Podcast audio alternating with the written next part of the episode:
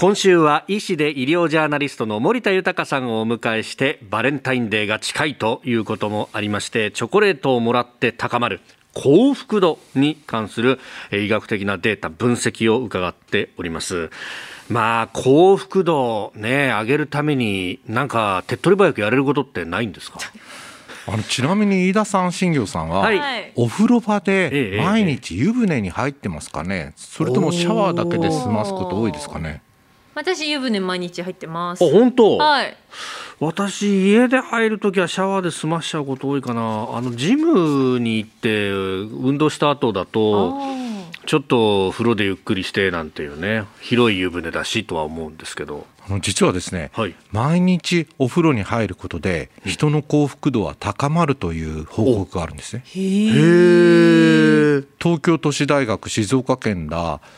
6000人を対象にした研究で毎日お風呂に入る人はシャワーで済ます人に比べて1.3倍健康だと感じていて1.4倍幸福度が高いと感じているという報告があるんですね。これおそらく湯船に浸かることでリフレッシュして自律神経も整って幸福感が得られるんではないかなと考えられてるんです。なるほどね。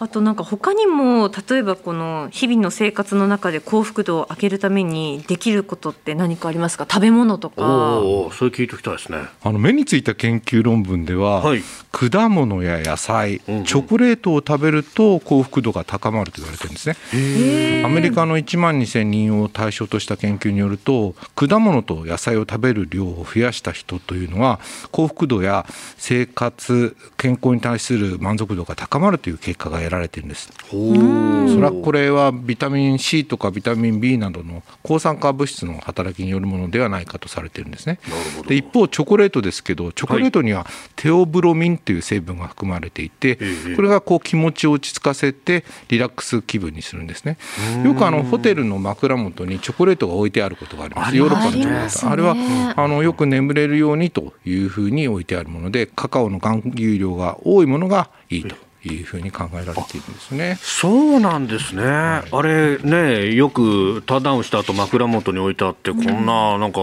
寝る前にカフェイン取ってどうすんだよとか思いながら 見ていたんですけど。食べた後歯磨かなきゃいけないのかなってよく迷いますよね。思いますよね。本当。食べたって磨いた方がいいのかなと思いますけどね。そうそうそうそうそう、ぐちぐちページはダメかなとかいろいろ思うんですけど。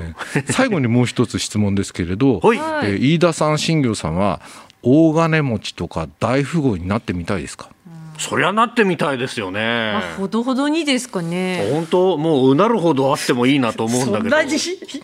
本当、ほどほどに。ほどほどに。いい話ですね。そうなんですか？あの実はですね、ええ、人生の幸福度は年収800万円以上は変わらないという報告があるんです。え、そうなんですか？はい、あのノーベル経済学賞を受賞されたダニエル・カーネマン名誉教授の研究なんですけれど、年収が7万5千ドルと言いますからおよそ日本円にして800万円ぐらいまでは収入の増加に応じて幸福度も増加していくっていうことが分かってるんですけれど、はい、そのラインを超えますと幸福度は増加しないということが明らかになったんですね。でこれはですね年収800万円ぐらいが生活する上で特にストレスを感じることもなくこれ大事なんですけど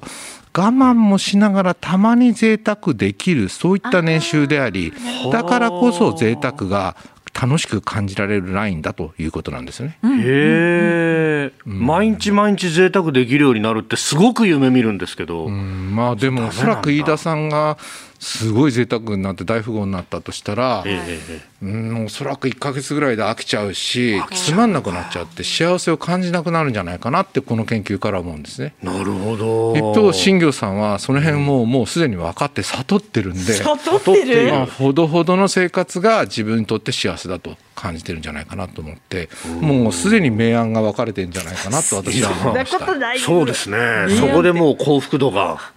うんいやえー、医師で医療ジャーナリスト森田豊さんにお話を伺っております。先生明日もよろしくお願いします。よろしくお願いします。